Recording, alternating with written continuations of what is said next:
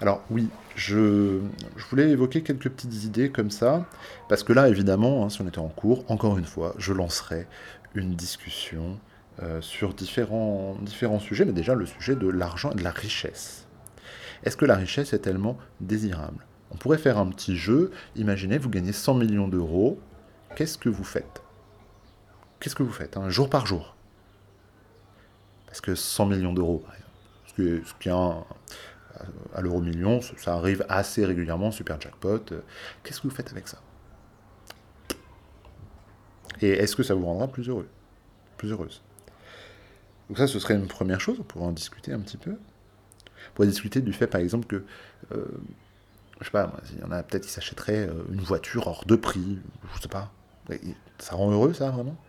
Les objets, ils nous font plaisir. On est dans une société de consommation.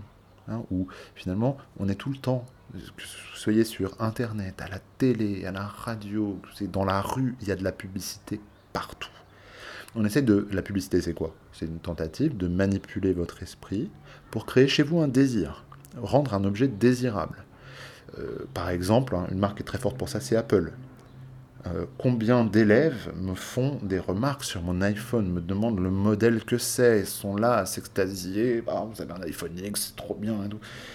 C'est pas un truc qui rend heureux. Hein. On pourrait faire euh, une autre liste, d'ailleurs, euh, toutes les choses qui nous rendent heureux et qu'on ne peut pas acheter. J'ai un exemple, moi, qui me vient tout de suite, l'amour.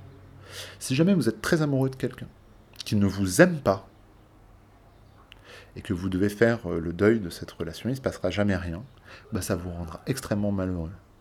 Même si vous avez des milliards sur votre compte en banque, vous serez malheureux quand même. Et vos milliards ne pourront rien changer à cette situation. Et euh, je voulais aussi parler d'autre chose, qui est une, philosophie qui revient souvent euh, dans les fables de La Fontaine, et j'aime vraiment beaucoup La Fontaine. Euh, c'est l'idée qu'il faut maîtriser ses désirs, justement. Il ne faut pas vouloir faut pas être la, proie d'un désir infini, comme nous.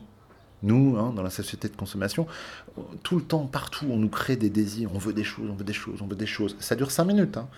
En fait, le, but des publicitaires, c'est que pendant ces 5 minutes où on a envie du truc, bah, on craque et on l'achète. Et sinon, euh, il y a plein de trucs. Moi, j'ai déjà acheté des choses, me suis servi pendant une semaine, et puis après, euh, plus. C'est ridicule. Et donc, chez La Fontaine, il y a cette idée qu'il faut limiter ses désirs. Pour être heureux, il faut pas être riche, faut être bon, faut, être confortable, faut pas devoir se priver parce que ça, évidemment, ça rend pas heureux.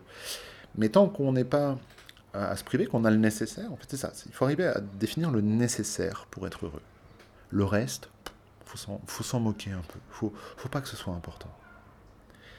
Et ça, c'est quelque chose de très intéressant pour notre époque, hein, qui euh, est tellement envahie de désirs pour des objets. Voilà pendant des mois, on va avoir envie d'un truc. Alors qu'un téléphone, bon bah, ok, c'est un téléphone, c'est un ordinateur, c'est une console de jeu, c'est un peu tout. C'est cool, hein, c'est cool, j'adore ça moi aussi. Mais c'est pas ça qui rend heureux. Honnêtement. C'est chouette, c'est cool, mais c'est tout. Voilà. Bon, il y aura encore d'autres sujets, mais je vais pas faire trop long. Euh... Non, je vous dis à très bientôt. Portez-vous bien.